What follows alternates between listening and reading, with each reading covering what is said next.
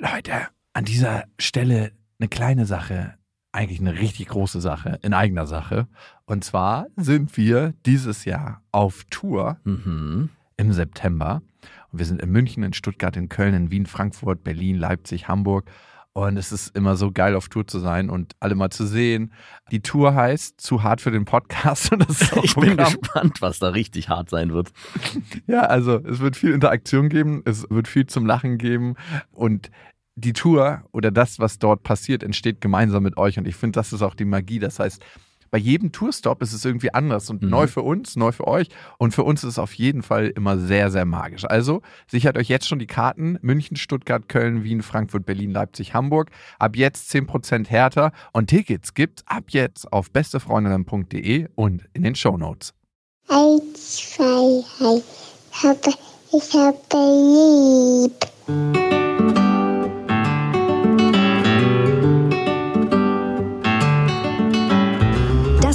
Beste Vaterfreuden.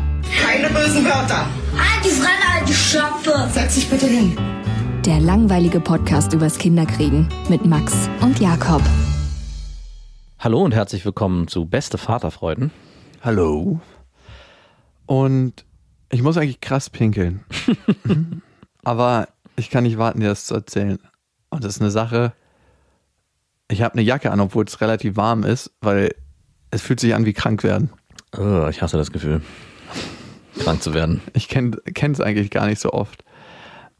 Eine Freundin hat mich angerufen und hat mir was erzählt und ich hätte nicht gedacht, dass mich das so aus der Bahn wirft.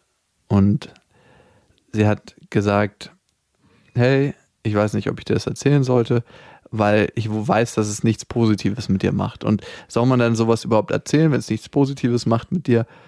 Und ich wusste, der Tag wird kommen. Aber man weiß manchmal bei manchen Sachen nicht, wie man darauf reagieren wird, wenn man es noch nie gefühlt hat. Und sie meinte, als ich im Urlaub war, hat sie meine Ex-Freundin auf der Straße gesehen Aha. mit einem neuen Typen. Es ist passiert.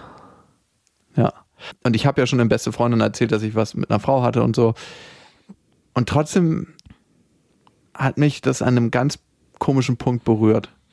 Warum es in beste Vaterfreuden thematisiert wird, ist, wir hatten eigentlich die Abmachung, oder zumindest habe ich das ausgesprochen als Wunsch.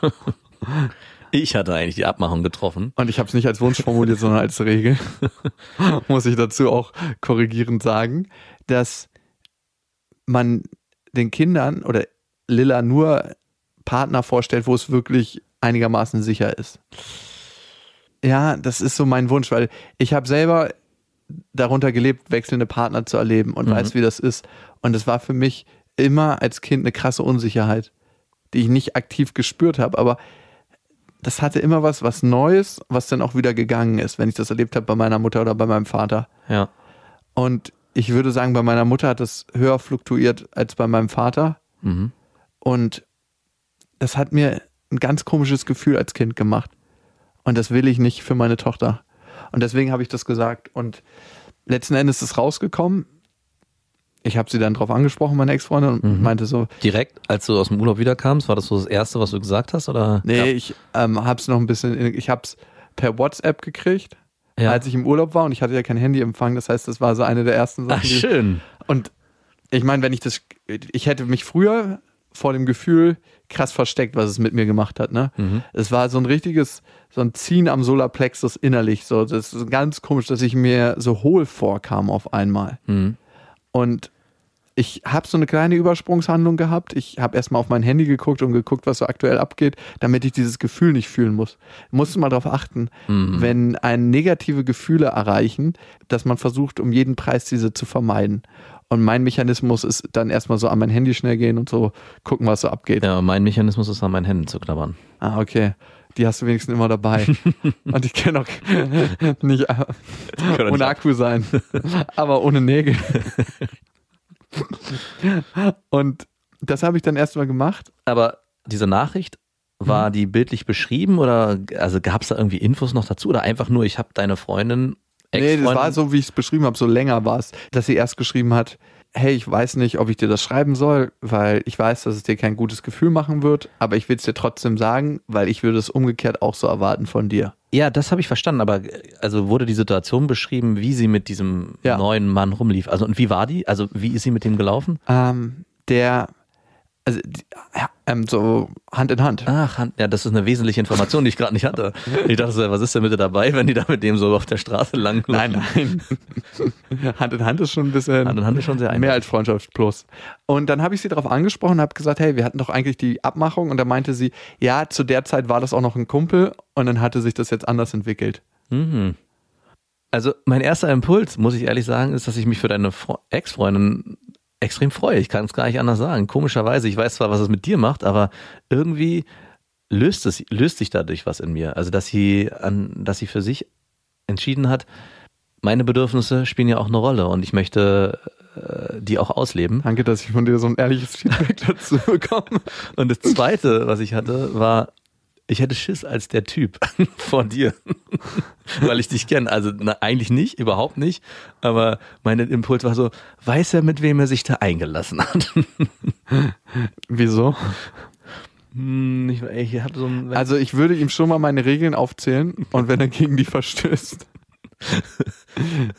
weil ich so Geschichten äh, im Kopf habe, wie du mit deinem Vater früher alte Leute aufgemischt hast. Und ich, das, mir kommt sofort. Alte Leute? Nein, nicht irgendwelche Leute. Mir kommt sofort so ein Bild, wie du deine Jeansjacke hochkrempelst über die Ellenbogen und so. Moment mal.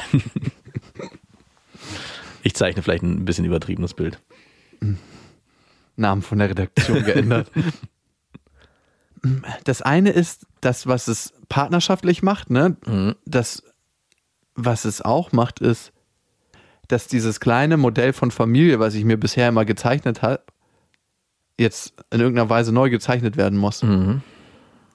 Und das macht mir einfach so eine Angst, dass ich, ich habe die ganze Nacht nicht geschlafen und dann gezittert danach. Und ich glaube, dieses, dass mir kalt ist, kommt auch von da. Ja, ich denke. Ähm, und es ist so eine tiefe Traurigkeit, die in mir hochkommt. Und so eine Angst auch. Also einmal, dass ich einfach das Gefühl habe, dass ich belogen wurde. Aber das ist mehr so ein Ego-Ding, so ein Kontrollding. Ja, das kann ich ziemlich gut abschalten. Dann die Angst um meine Tochter, dass sie sich das abguckt, wie meine Ex-Freundin und ich gelebt haben. Hm. Also diese nicht stetigen Partnerschaften, das wünsche ich mir für sie anders. Mhm. Und dass sie vielleicht auch Bezug nimmt zu jemandem Neuem und dass ich auf der einen Seite nicht mehr so wichtig bin, aber dass das auf der anderen Seite auch so sein könnte, dass irgendwann mal das zu Ende geht bei denen und dass sie dann Menschen verliert, der ihr dann zu dem Zeitpunkt schon wichtig geworden ist. Ja. Und dieses kleine Reststück Familie hat sich in dem Moment so angefühlt, als ob es zerbrochen wäre. Ja, klar. Ähm, Auch ein System, an dem du festgehalten hast bisher noch, obwohl es eigentlich extrem labil war, war es trotzdem eine Struktur, auf die du dich verlassen konntest, nach wie vor. Ich meine, im schlimmsten Fall äh, habt ihr euch verstritten und alles war furchtbar und ihr habt euch vielleicht angeschrien, ihr als Ex-Partner. das mache ich übrigens schon länger nicht mehr. Also ich werde nicht mehr laut. Okay, aber es, ich meine, so als Extrembeispiel jetzt gar nicht unbedingt auf dich gemünzt, aber ich meine, um eine Extremsituation als Beispiel zu schaffen, hätte das ja passieren können. Und der gemeinsame Konsens wäre immer noch gewesen, wir sind als Mutter und Vater für unsere Tochter zuständig und haben am Ende ein gemeinsames Ziel. Also ein, Paar, was kein Kind zusammen hat, würde sich dann irgendwann einfach ja, in, 100, ähm, in, in gegengesetzte Richtungen verstreuen und sich überhaupt nicht mehr irgendwie ja, miteinander in Kontakt treten. Aber da gab es halt immer noch diese Basis. Und jetzt besteht natürlich die Gefahr, also zumindest spüre ich die, dass aufgrund eines eventuellen neuen Partners äh, sich dann auch, ja, man zwar sagt, ja, okay, wir haben noch unser gemeinsames Kind, aber ich lebe jetzt mein eigenes Leben in anderer Form und dazu gehörst du in dem System nicht mehr hundertprozentig dazu, so wie es bisher gewesen ist, auch wenn es labil war. Fährt man dann auch zusammen in den Urlaub? Ne? So eine Fragen stellen sich, wie Ja, feiert man Weihnachten? Genau. Wie feiert man Geburtstage? Und überall taucht die Frage wie auf. Also wenn vorher die Frage war, wir feiern Weihnachten in irgendeiner Form gemeinsam und das ist, steht nicht, steht außer Frage, dass es passiert, ist jetzt die Frage, wie machen wir das? Also wie feiern Dann wir möchte ich diese Form dann auch feiern. Genau. Und ey, am Ende bin ich so krass erpressbar. Das merke ich immer wieder. Es ist unglaublich, wie erpressbar du bist. Also normalerweise musste ich mich mit so einem Gefühlen ja nie auseinandersetzen. Ne? Ja. Als Vater musst du dich einfach mit Gefühlen auseinandersetzen, die ich sonst immer vermeiden konnte. Da konnte ich sagen, fick dich, mach was du willst, Ja. verpiss dich aus meinem Leben, ich mache jetzt mein Ding. Ja. Das kann ich jetzt nicht mehr sagen. Mhm. Ein Teil von mir würde das gerne sagen. Und ein Teil von mir ist auch so stolz, dass er sagt, ja, okay, dann regelst du ab jetzt deinen Scheiß selber oder da hilft dir dein Neuer bei. Kannst ja mal probieren. Bin ich sehr gespannt. Ein anderer Teil war, dass, dass das Schwachsinn ist, ne? dass Ja. das auch zum Leidtragen meiner Tochter ist. Wir hatten folgende Situation. Ich habe mich extrem belogen gefühlt aus vielleicht Stolzgründen, aber auch aus dem Grund, dass sie mir gesagt hat, das ist ein Kumpel und ich weiß, wie das ist, wenn man einen Kumpel trifft, wo man sich eventuell mehr vorstellen kann. Und das unterstelle ich jetzt einfach mal, dass es dieses bisschen schon gab da. Es ist nicht so ein Kumpel, wo man immer dachte, das ist ein Kumpel und auf einmal entwickelt sich da mehr. Ja. Weil ihre Freundin hat gerade ein sehr ähnliches Modell, was sie lebt, mit einem neuen.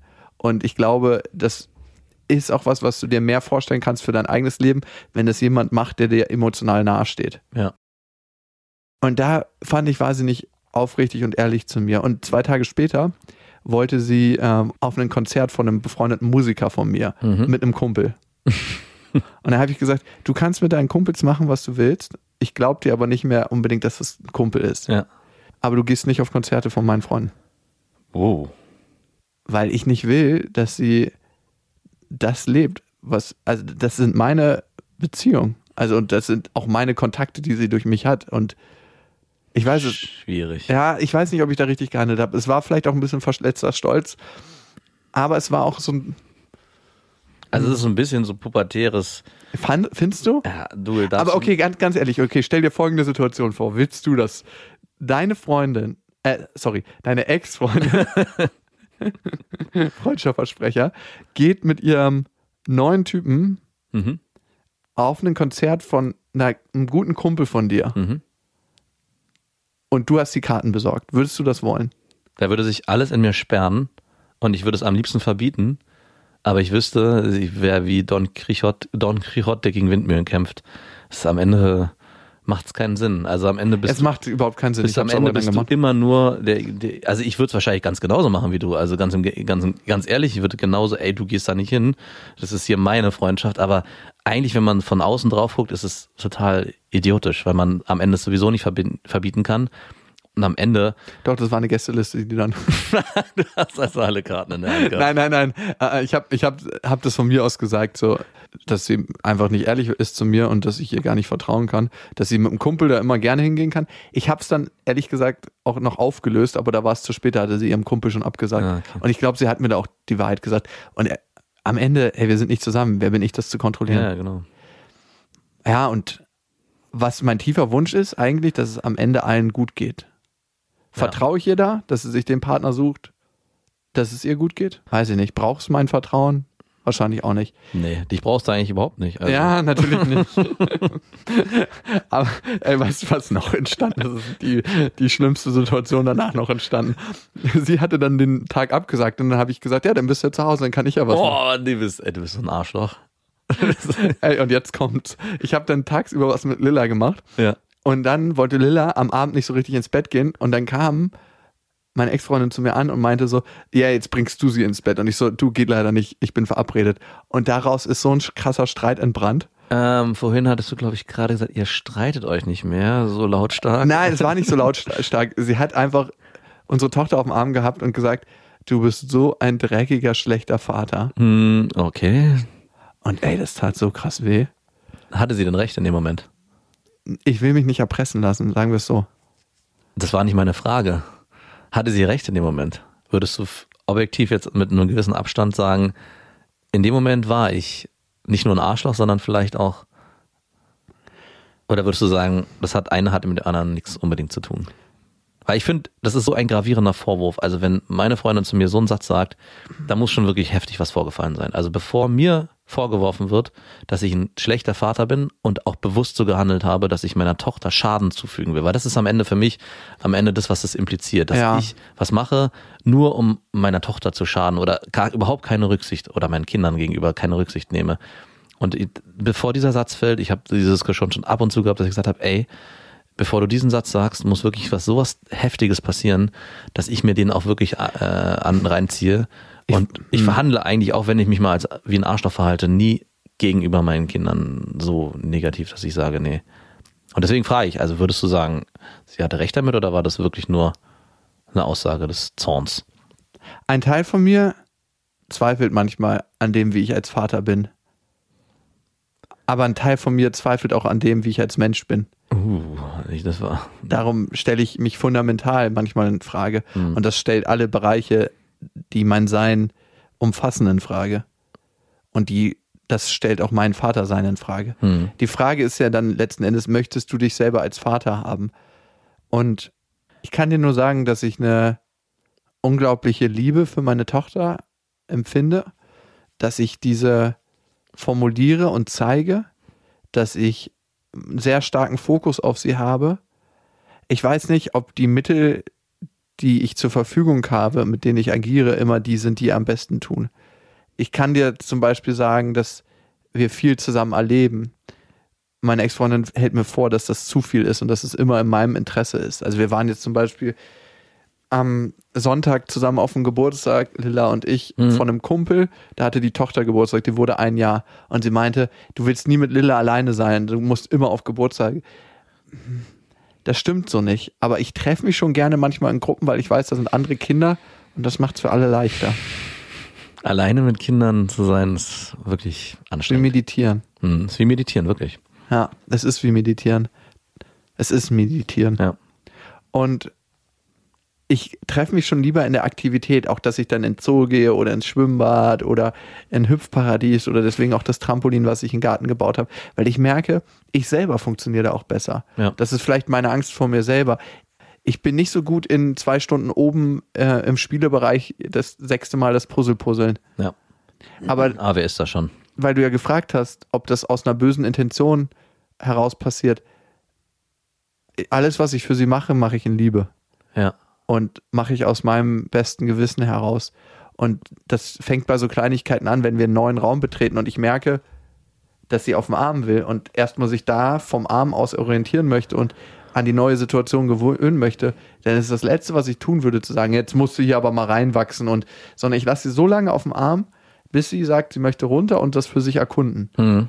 Das heißt, ich würde behaupten, dass ich schon sehr sensibel für ihre Bedürfnisse bin. Ja. Und deswegen bin ich auch kein schlechter Vater. Aber wenn du sowas hörst, tut es trotzdem weh.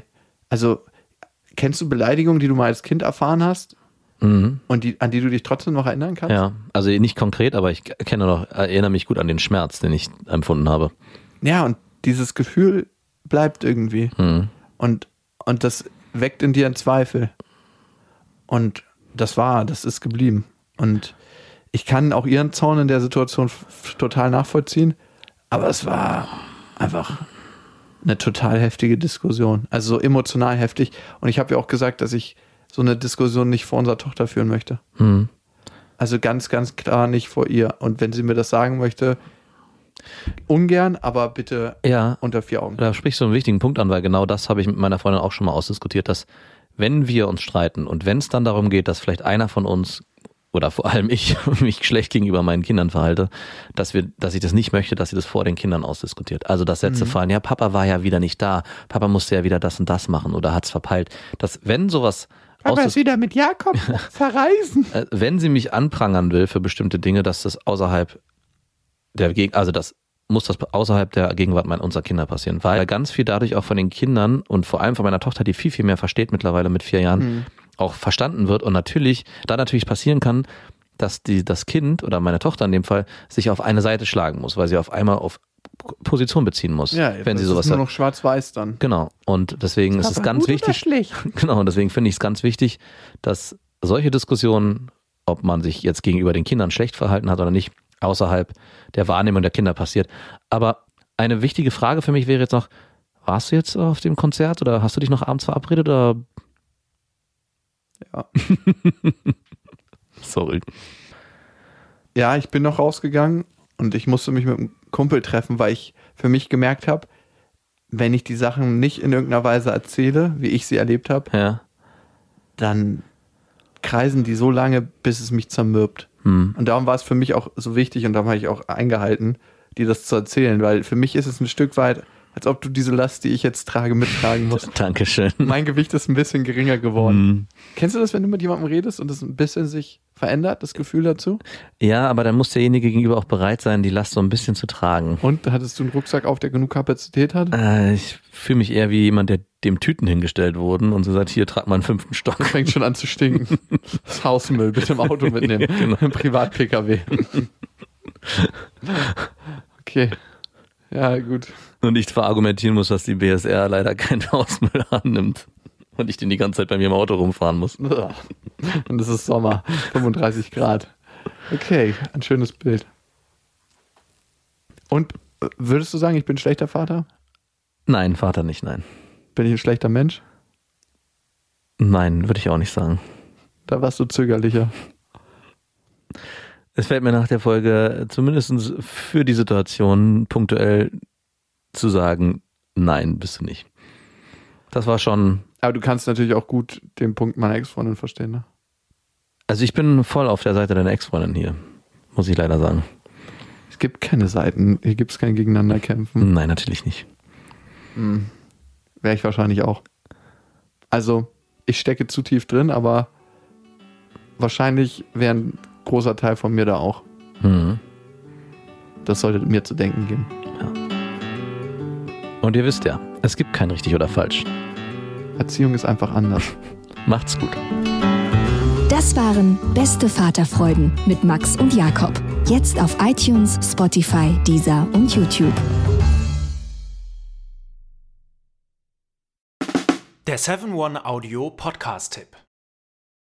Hallo, ich bin Lynn. Und ich bin Leo. Ihr kennt uns vielleicht schon vom True Crime Podcast Mord auf Ex. Eigentlich sprechen wir da ja jede Woche über Verbrechen. Aber da gibt es ja noch ein anderes Thema, das die Menschen und uns schon immer fasziniert hat. Die Liebe. Krasse Geschichten, die wirklich passiert sind. Bonnie und Clyde zum Beispiel. Cleopatra und Caesar Oder Diana und Charles. oder halt Camilla. Liebe gibt's bei True Love aber auch nicht nur im klassischen Sinne. Es geht auch um Familie, um die Liebe zum Beruf oder sich selbst oder Freundschaft. Am besten sind ja auch eh die Filme, wo dann am Ende steht, nach einer wahren Begebenheit. Das sind so Geschichten, die kannst du dir eigentlich gar nicht ausdenken. Ja. Und das gibt's jetzt eben als Podcast. Und das Ganze heißt True Love. Ja, der Name sagt's eigentlich schon. Aus True Crime wird True Love. Krasse Geschichten, Plot-Twist und verrückte Protagonisten. Es ist also in anderen Worten ein Podcast für alle, die True Crime hassen, aber auch für alle, die True Crime lieben. Macht euch bereit für ein neues Podcast-Genre, True Love. Oh, ich kann es gar nicht abwarten, euch die Geschichte zu erzählen von zum Beispiel dem Jungen, der nach seiner Mutter gesucht hat. Jahrelang, auch wenn ich wahrscheinlich dabei heulen werde. Oder die Geschichte von Sissy. Also der Film ist nichts dagegen. Ab dem 20. Oktober, überall wo es Podcasts gibt, True Love. Echte Geschichten, wahre Liebe. Voller Werbespruch, oder? Ja, aber es ist ja auch schön. Der Podcast macht ja glücklich. Ja, deswegen jetzt am besten direkt abonnieren.